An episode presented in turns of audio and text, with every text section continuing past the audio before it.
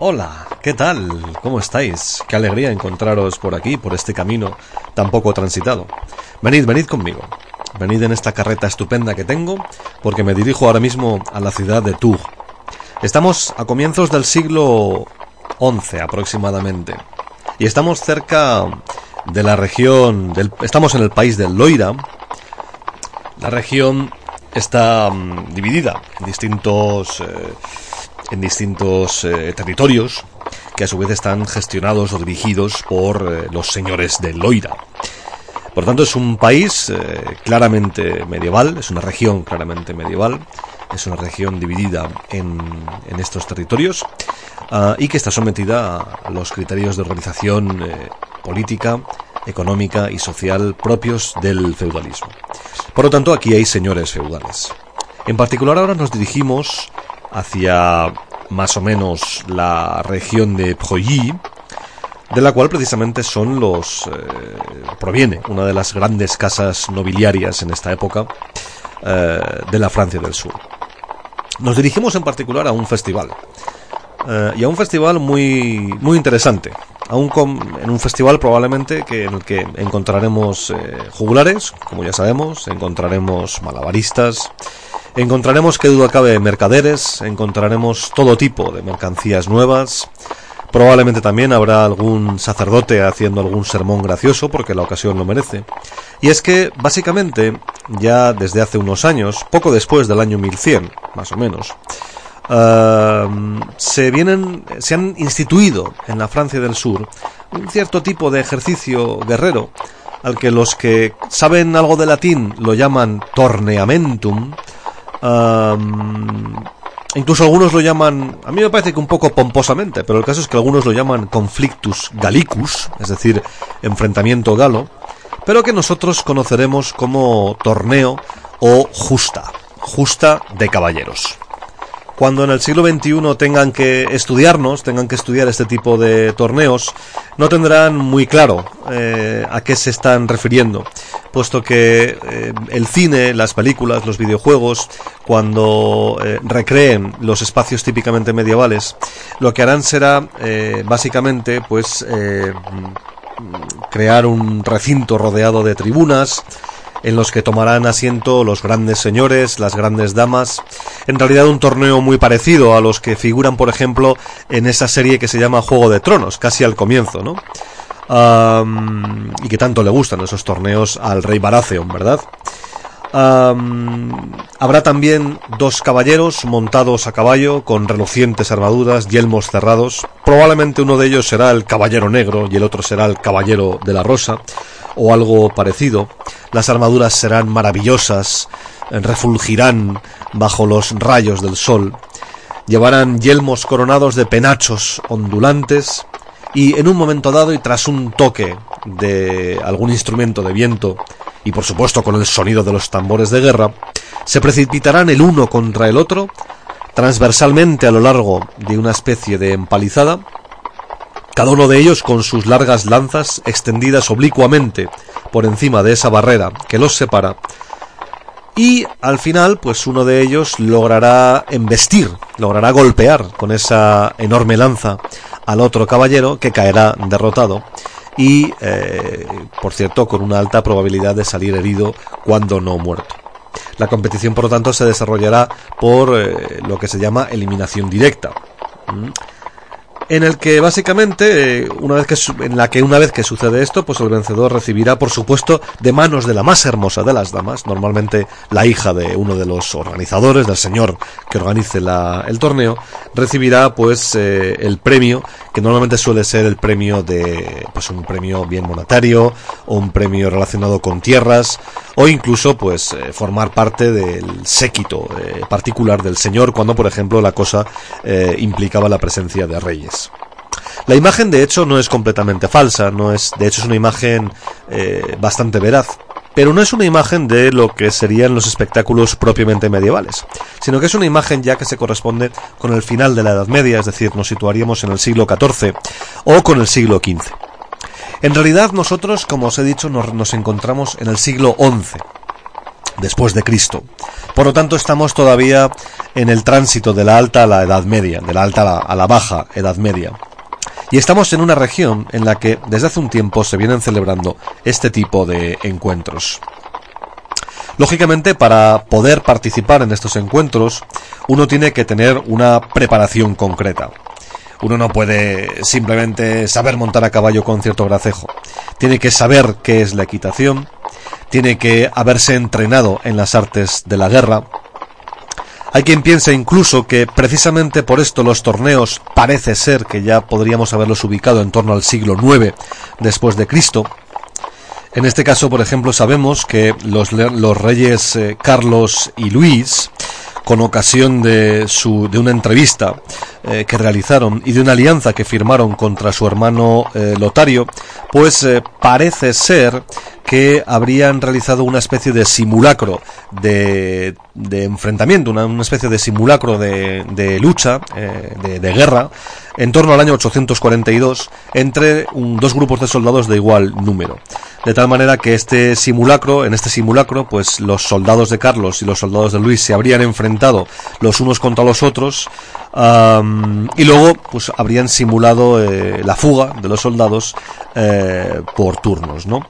Lo que pasa es que, eh, según esta, según el texto en el que se basa esta hipótesis, por la cual los torneos ya podríamos encontrarnos en el siglo IX, repito que según la tesis que sostiene esta idea, eh, un texto de precisamente de la misma época, esto propiamente sería una especie de espectáculo de pelea, un espectáculo de una especie de puesta en escena eh, que, por ejemplo, un autor que se llama Jean Flory que tiene una, un libro maravilloso titulado La caballería, lo tenéis en Alianza Editorial a un precio más que asequible, pues esto, a esto, a este tipo de espectáculo se refiere en términos de un espectáculo, de una puesta en escena comparable, por ejemplo, cito textual, a las danzas guerreras de los neozelandeses, podríamos incluso decir a las danzas, eh, a las famosas danzas pírricas que ya habíamos visto en la edad antigua a propósito de los eh, griegos y de los romanos, ¿no? Ya sabéis que les gustaban mucho este tipo de danzas eh, a las que eran muy dados también los propios espartanos.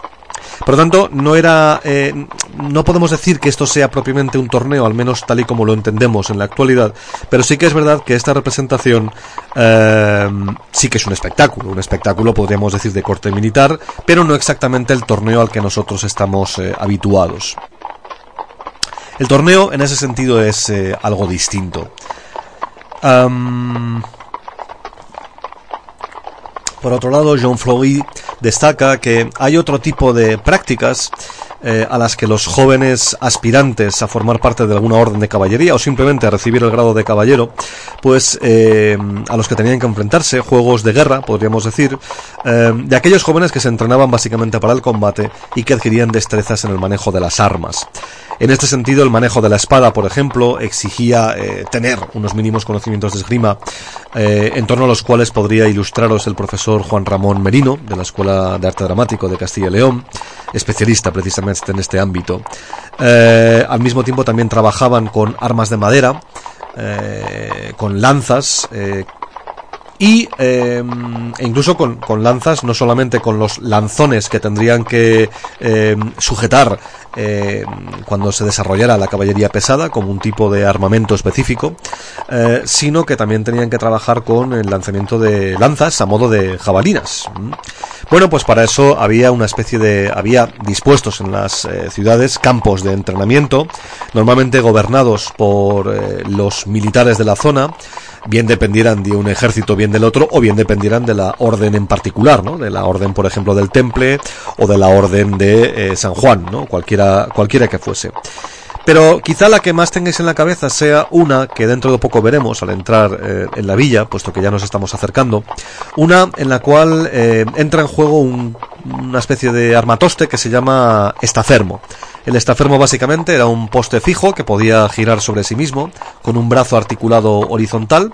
En uno de, cuyo, de cuyos extremos había una diana marcada con círculos eh, concéntricos que había que golpear precisamente eh, con eh, una con un lanzón, con una lanza que se tenía que que era realmente era difícil de, manejar porque había que sujetarla durante un tiempo considerable eh, con el caballo al trote y en ocasiones al galope, que había que sujetar fuertemente contra el costado, eh, que había por lo tanto que levantar del suelo, eran unas lanzas lógicamente pesadas, eh, en las que había que contar con dos pesos, el propio peso del arma, de lo que sería la lanza, y también el peso añadido del metal eh, en la punta. Y eso había que llevarlo así, en posición horizontal, durante un tiempo, a golpear esa diana del estafermo.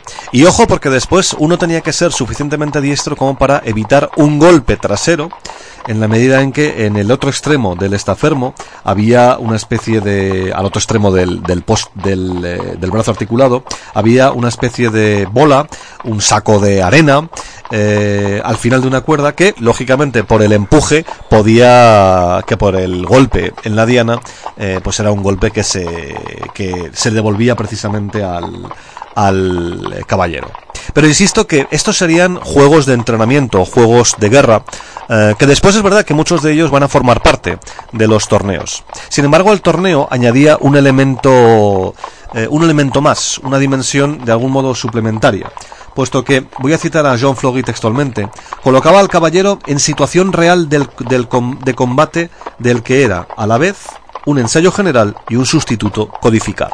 Esto no significa otra cosa eh, distinta del hecho de que el caballero pasaba a confirmarse no solamente como tal ante espectadores, lógicamente espectadores de mucho renombre, entre ellos colegas de armas, colegas de profesión, con los cuales podría llegar a combatir y a participar no solamente en duelo singular o en duelo colectivo, sino incluso en escenas de guerra reales, es decir, en guerras eh, reales, y al mismo tiempo eh, suponía la emergencia de toda una codificación de toda una estilización eh, y por lo tanto de toda una, vamos a decirlo así, de todo un proceso de institucionalización de las justas eh, que las convertían en uno de los encuentros, eh, sin lugar a dudas, más importantes de la Edad Media y en particular de la región franca, de los reinos francos, así como de Inglaterra. También hubo justas en España, pero desde luego los torneos en, en Hispania, en, la, en, la marca, en las marcas españolas, pues no eran tan habituales como en Francia y desde luego no, conform, no, no form, digamos que no eran tan espectaculares, ¿no? o no formaban tan parte de la, una parte tan íntima de la idiosincrasia propiamente franca.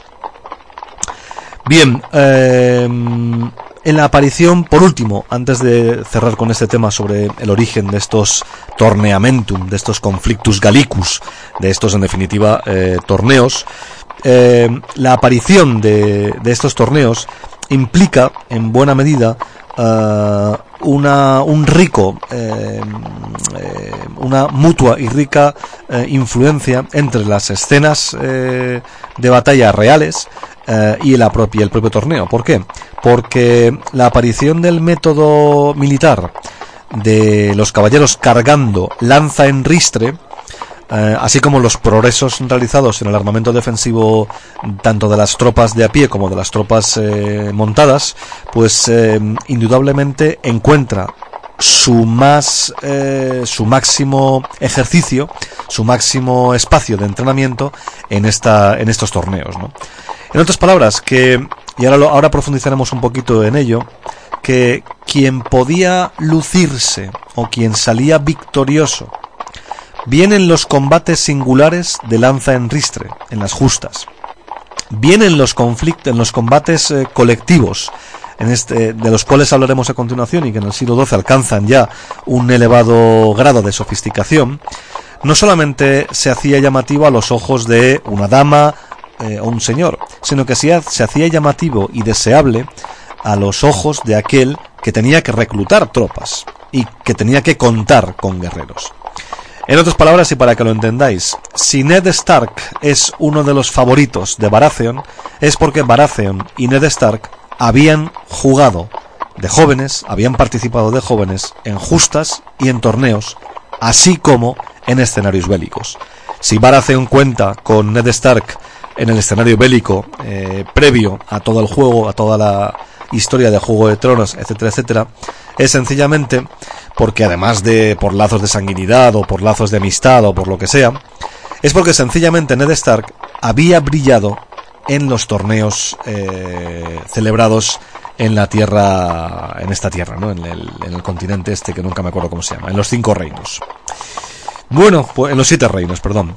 Bueno, pues de momento esto sería lo relativo a los eh, al origen.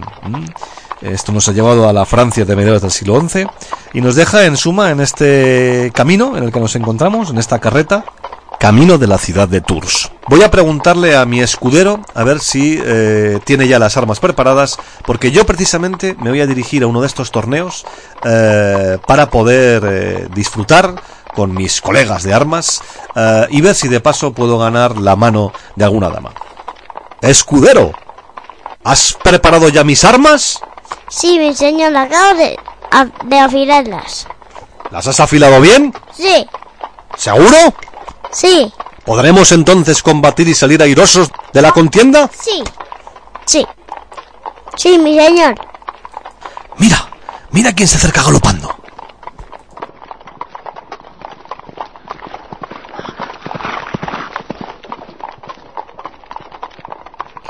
¿Y quién es ese? Pues creo que era uno de los caballeros que se dirigían a una de las asambleas que tenemos que explicar ahora. Pero antes, tenemos que parar allí. ¿Dónde vas a parar? Vamos a parar en aquella taberna. ¿O no te apetece tomar algo fresco? Sí, me apetece tomar algo fresco, por ejemplo, fresas. Por ejemplo, unas fresas. No sé si tendrán en esta época del año. A lo mejor sí. A lo mejor sí o a lo mejor yo. Echamos un vistazo. Vamos a echar un vistazo, ¿vale? Venga, vamos, escudero. Y venid vosotros también, que estáis invitados.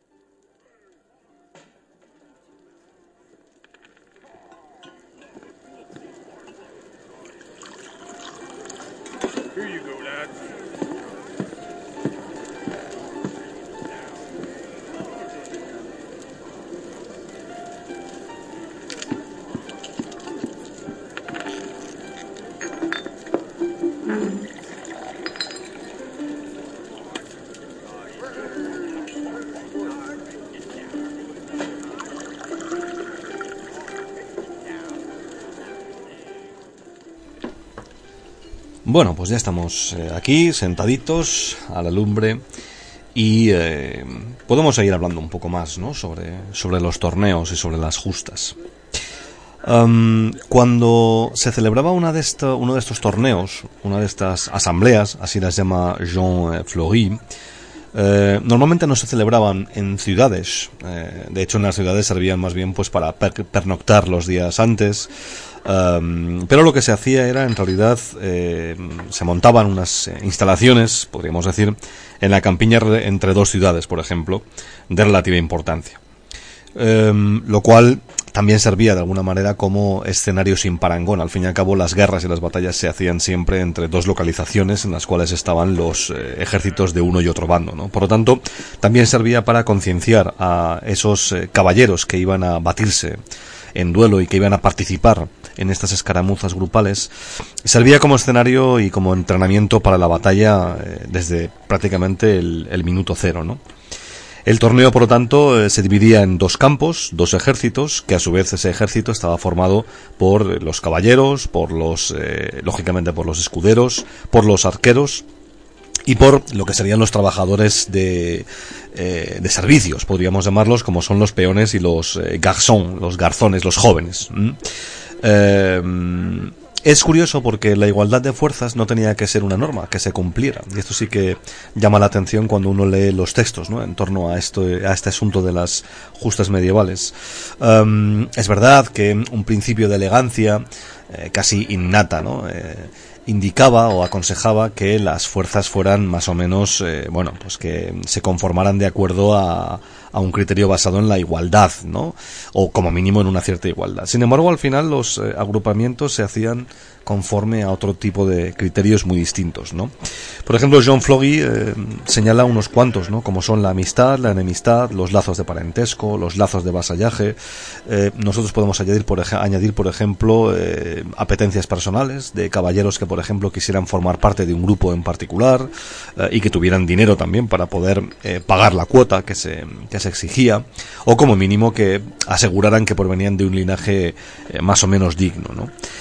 La superficie de lo que sería el campo de batalla, el juego, le jeu, era ciertamente grande, estaba mal delimitada y normalmente comprendía, especialmente imaginada en la región del Loira en la que nos encontramos, pues comprendía desde prados eh, y zonas calveros del bosque hasta bosque bajo y bosque completo, ¿no? Praderas, villas, villorrios, por ejemplo, dependientes de algún monasterio y hasta eh, pequeñas aldeas, ¿no? Como mm, que sirvieran de alguna manera de campamento eh, para, eh, por ejemplo, para establecer eh, estructuras o juegos eh, basados, mejor dicho, en estructuras de dentro o fuera, ¿no? Es decir, un grupo asediaba a otro y ese otro grupo, este, lo que tenía que hacer era mantener precisamente, defender, ¿no? la villa en particular, ¿no? En otras palabras, lo que se hacía era un escenario de sitio, ¿no? Un posible escenario de sitio. Como veis, por lo tanto, eh, este tipo de juegos, que lógicamente tenían también un elemento espectacular muy claro y muy evidente, em, duraban muchos días, requerían de, una gran, eh, de un gran despliegue económico, al mismo tiempo que de un gran despliegue desde el punto de vista de recursos humanos, ¿no? Eh, tened en cuenta que como duraba varios días, eh, parte de esos días al comienzo se dedicaban a los preparativos y a la formación de todos los grupos, Em, los siguientes días estaban marcados por lo que se denominaba Le Commensei, escrito eh, Comensailles, C-O-M-M-E-N, C con cerilla A-I-L-L-E-S, Commensei, em, que serían algo así como las eh, primeras escaramuzas, las primeras, eh, los desafíos en combate singular, em, etcétera, etcétera, ¿no? Y a esto se dedicaban los que eh, podríamos traducir como los novatos, ¿no? Como aquellas personas que, mm, aquellos jóvenes que eh, ya habían sido entrenados en las armas de la guerra, ya habían sido entrenados en equitación, en definitiva, en, el, en, las, en las destrezas propias de los caballeros y, por lo tanto, podían batirse en duelo, podían demostrar que estaban más o menos preparados. Lógicamente para ellos era un día de singular importancia. ¿Cómo se hacía esto? Bueno, pues no era precisamente de una manera especialmente elegante. Eh, se acusaba, se acudía, por ejemplo, a los insultos, a las burlas, a los gritos, a los eh, gestos de desafío, por ejemplo, mediante los cuales se invitaba a alguien a, hacer una justa. Es decir, eh, básicamente era picar ¿no? al, al adversario. ¿no? de ese modo también, em, claro, alguien podría decir, bueno, pero eso era exponerse mucho porque al fin y al cabo podías perder. Sí, pero la ganancia en caso de, en caso de, em, de vencer, la ganancia era mucho mayor, puesto que si efectivamente la ambición, la gallardía o la estupidez. No les llevaban a excederse en esas burlas y en esos desafíos y en ese hacerse notar no solamente ante el público sino ante los propios jefes pues entonces la ganancia lógicamente podía ser inmensa desde el punto de vista de la, del rendimiento personal. Em, sin embargo los días a los que se dedicaba, sin lugar a dudas, mucho más, eh, mucha más atención y mucho más, en mucho más énfasis, serían a, los que componían el torneo propiamente dicho. Eh, curiosamente, el nombre de torneo, el, nombre para estos días recibe, em, eh, se llama Melee. ¿no? que Melee, como sabéis, pues es básicamente una lucha de todos contra todos, ¿no? Bueno, pues aquí está justamente el origen, ¿no? Tenía distintas fases, perfectamente recogidas en la práctica totalidad de los manuales que hablan sobre el tema. La primera fase sería el sitio o asedio, la segunda parte los eh, primeros asaltos, la tercera parte las salidas, la cuarta parte las emboscadas, la quinta parte los ataques frontales y la sexta parte las huidas simuladas. Mm, las huidas simuladas. Em, el objetivo no era matar, sino vencer, capturar y obtener ganancia. Ese era el objetivo fundamental.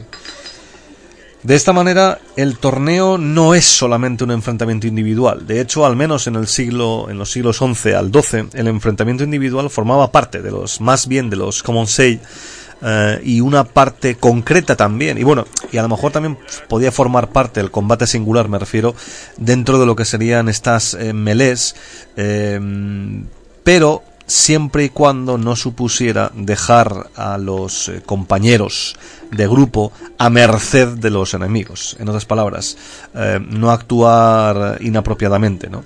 Un caballero, por ejemplo, excesivamente eh, pendiente de su ambición y de sus logros, se convierte en un caballero temerario y por lo tanto indisciplinado, que a lo mejor en las en, en el momento de las, por ejemplo, en el, en el momento de los ataques frontales, eh, había gente que había caballeros que lo hacían eh, con lanza en ristre, ¿no? De tal manera que había cargas de caballería em, que básicamente la función era pues poner a prueba la defensa de los enemigos dispuestos en escuadrones, ¿no? Pues bien, un caballero demasiado temerario, temerario, por ejemplo, pero que cargara demasiado deprisa, se aislaba de su propio grupo de caballeros, dejando un hueco, em, y a lo mejor eh, la idea era buena, eh, a lo mejor perseguir a un, a un fugitivo para capturarlo. Sin embargo, eso lo que ocasionaba era una un debilitamiento del grupo y en consecuencia, pues eh, a lo mejor en una escena de escaramuza dentro de la, de la parte esta que hemos hablado de las emboscadas, pues fácilmente podían emboscarlos y en consecuencia desarmarlos uh, o directamente capturarlos, ¿no? Entonces, claro, en este sentido, eh, el botín que se ganaba que era inmenso porque eran armas, caballos eh, y hombres capturados en el campo de batalla, eh, se repartía ¿no? al final del torneo. Lógicamente los hombres capturados no se repartían, se repartían las armas y los caballos. Salvo que efectivamente fueran hombres, eh, digamos, cuya, vamos a decirlo en términos antiguos, hombres que mantuvieron una relación clientelar con sus propios señores, ¿no? de tal manera que formaban a pasar, podían llegar a formar, eh, a pasar a formar parte de otro señorío ¿no? y de otro, de otro eh, territorio en virtud de las propias leyes del feudalismo. En definitiva, em, el torneo era, podríamos decirlo así, un combate colectivo, un deporte colectivo, en el que básicamente el elemento crucial no era tanto hacerse notar a nivel individual como hacerse notar a nivel individual sin poner en riesgo la cohesión del grupo, la cohesión del, del, del propio ejército simulado al que uno pertenecía. No obstante, eso no es óbice para negar la presencia y desde luego la eh, gran influencia que tuvieron en el campo de batalla personalidades muy relevantes y no solamente desde el punto de vista de los torneos, sino incluso desde el punto de vista político.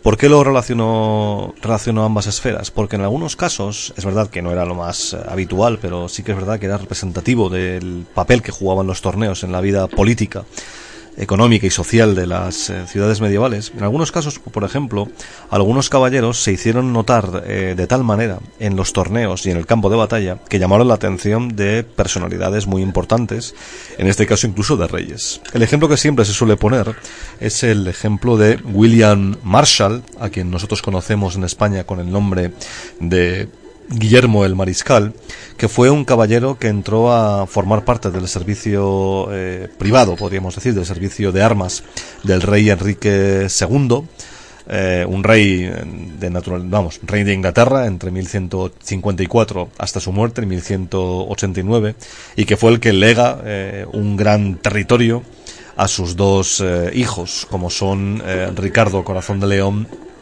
y Juan Sin Tierra. Bien, lo cierto es que mm, Guillermo el Mariscal, eh, os voy a leer un fragmento del libro de Jean Fleury que yo creo que os puede, mm, os puede venir bien.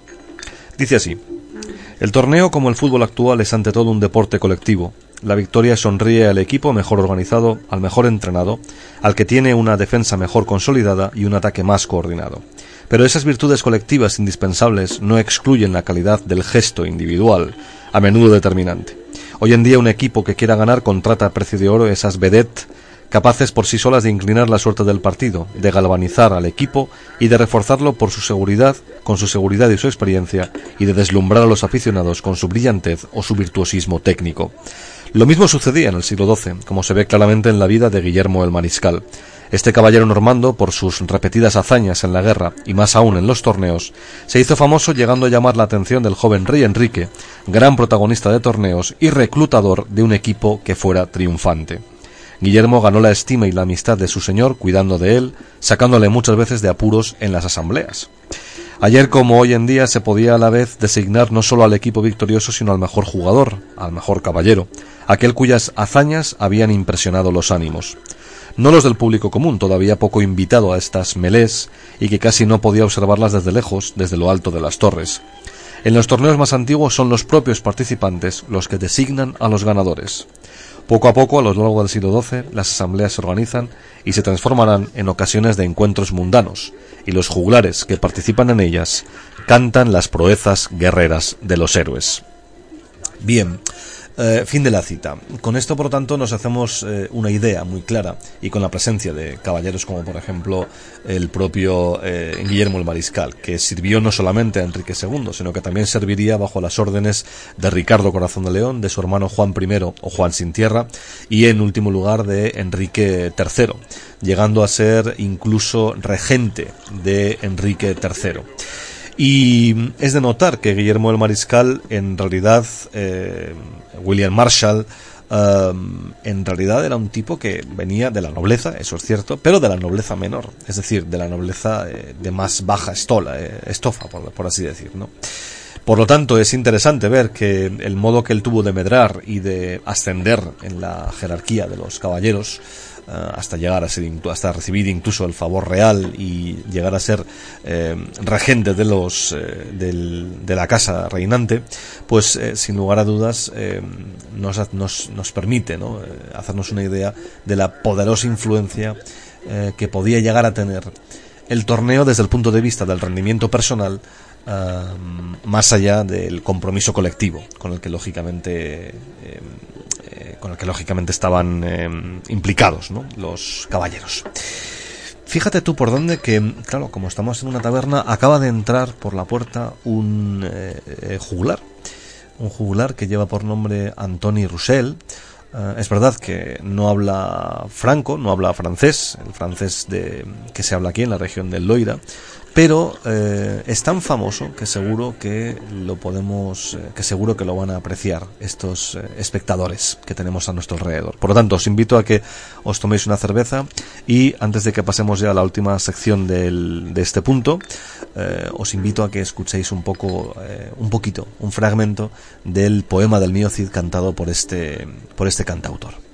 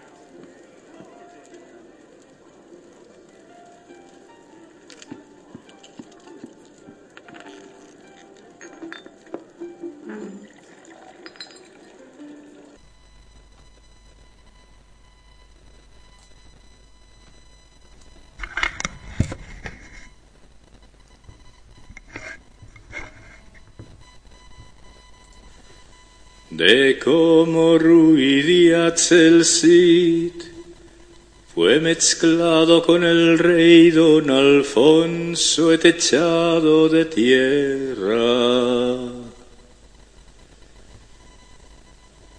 De los hoyos tan fuerte mientras llorando.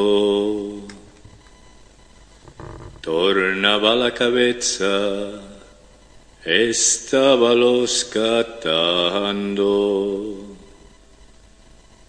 Vio puertas abiertas, euchos encañados, alcandaras vacías, sin pieles y sin mantos, y sin falcones, y sin actores mudados Sospiró mi otzit, que mucho había grandes cuidados. Fablo mi otzit, viene tan mesurado.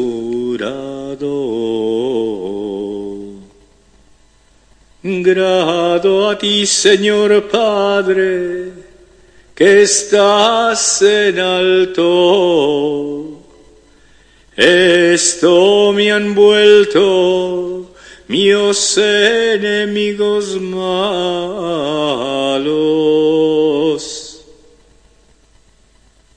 Allí piensan de aguillar, allí sueltan las riendas. A la ejida de vivar, o vieron la cornella diestra Entrando a Burgos, o vieron la siniestra. Mi ocid los hombros, engrameó la tiesta. Albrich y Albarfáñez, cachados somos de tierra.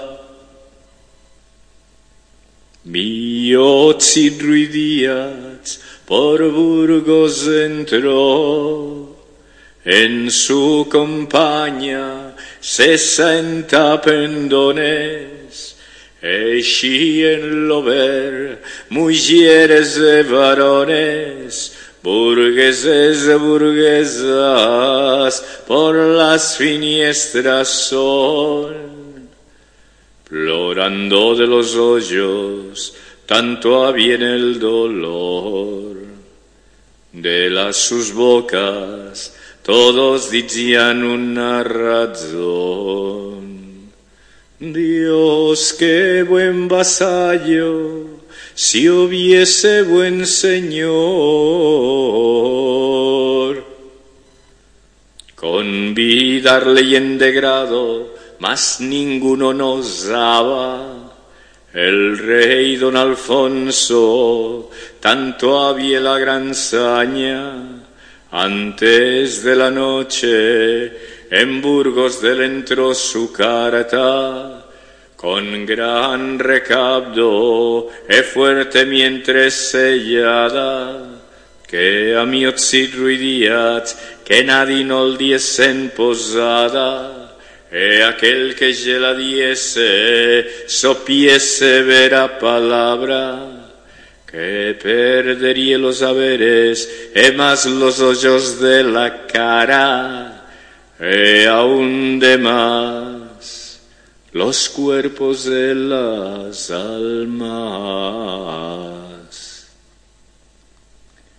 Grande duela bien las gentes cristianas, Ascondense de mi otzit, que no los han de decir nada. El campeador adeliñó a su posada, así como llegó a la puerta, falló la bien cerrada. Por miedo del rey Alfonso, que así la bien parada, que si non la quebrantas por fuerza, que non la abriese nadie. Los de mi otzit altas voces llaman, los de dentro non les quieren tornar palabra.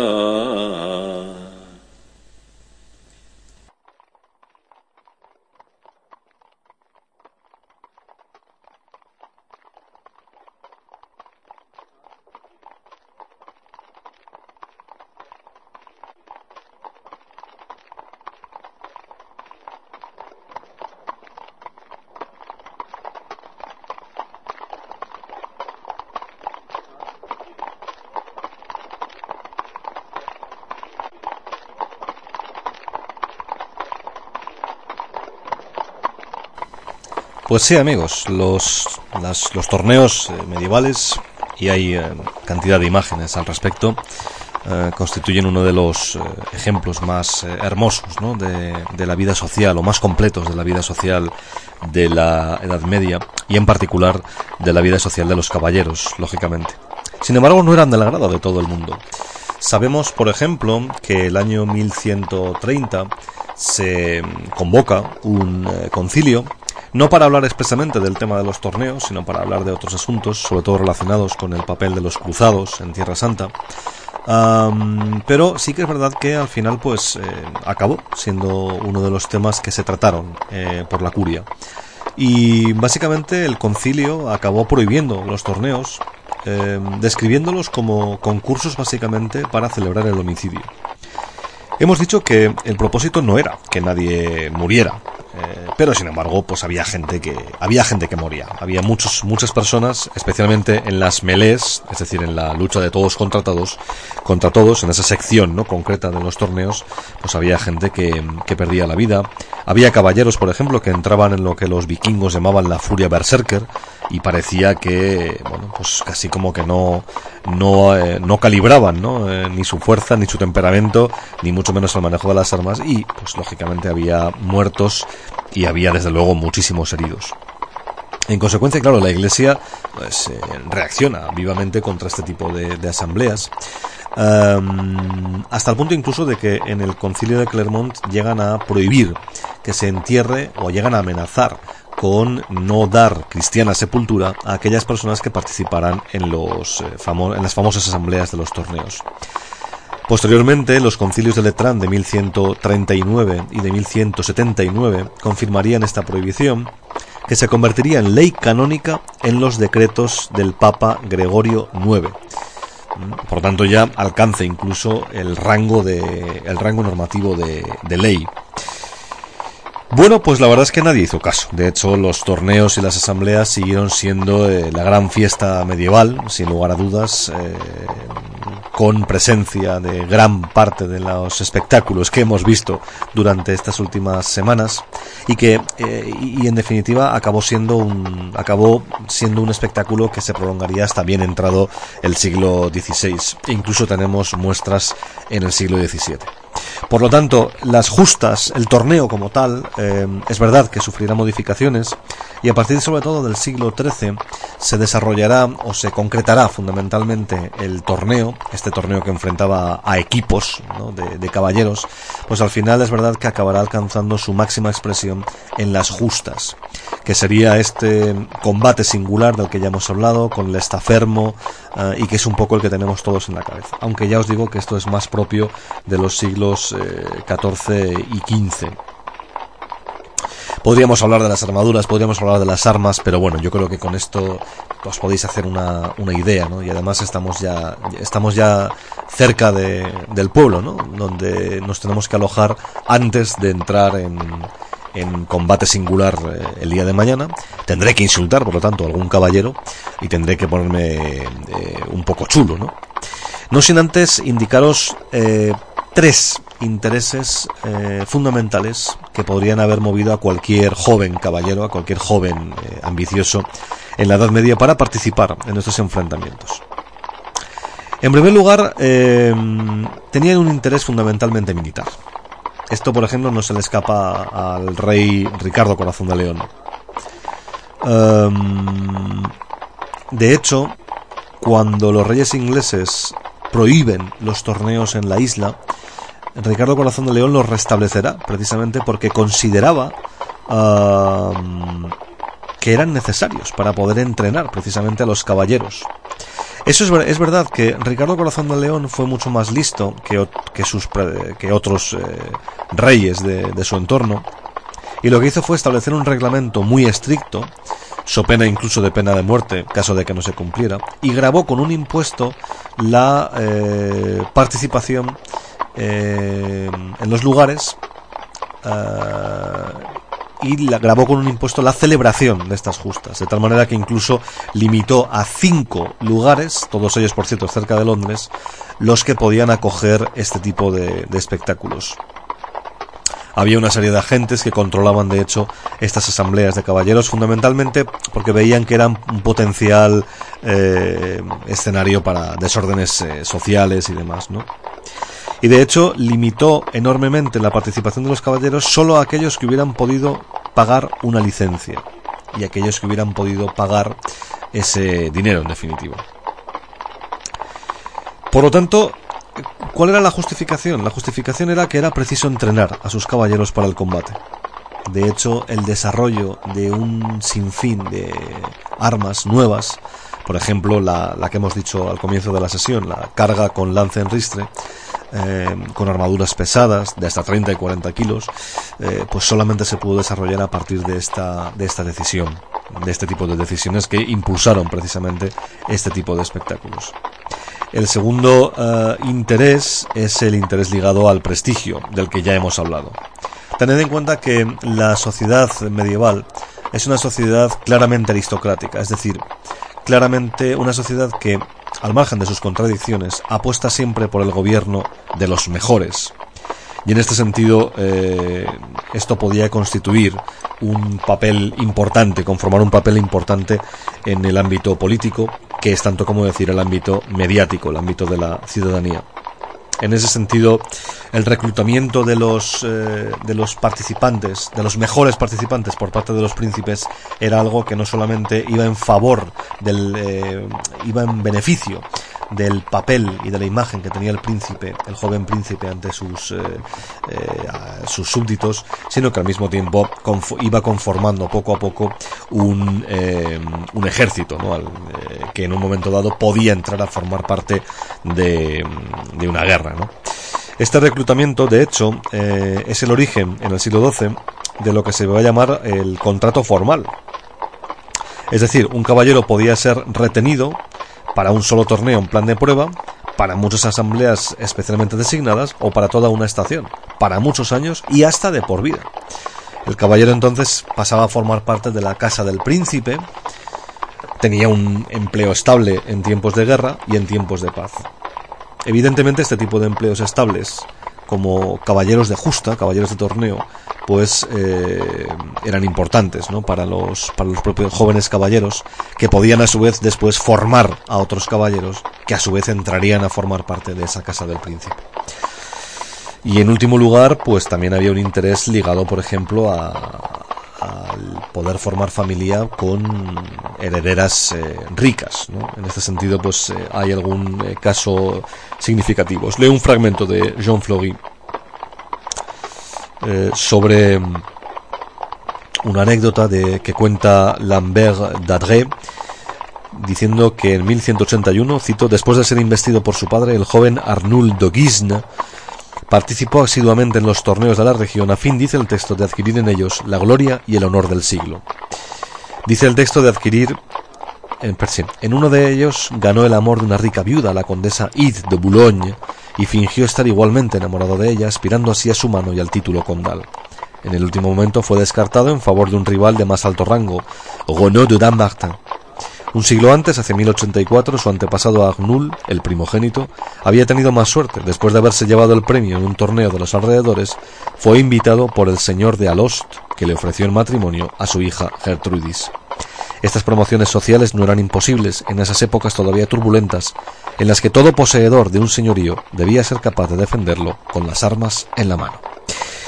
Bien, es, evidente que esto no era lo más, eh, más habitual, ni muchísimo menos, ¿no? Pero bueno, también era un interés, ¿no? Que había eh, un interés de afianzarse. Bien, pues con esto yo creo que ya podemos terminar la sesión dedicada a las justas y a los torneos.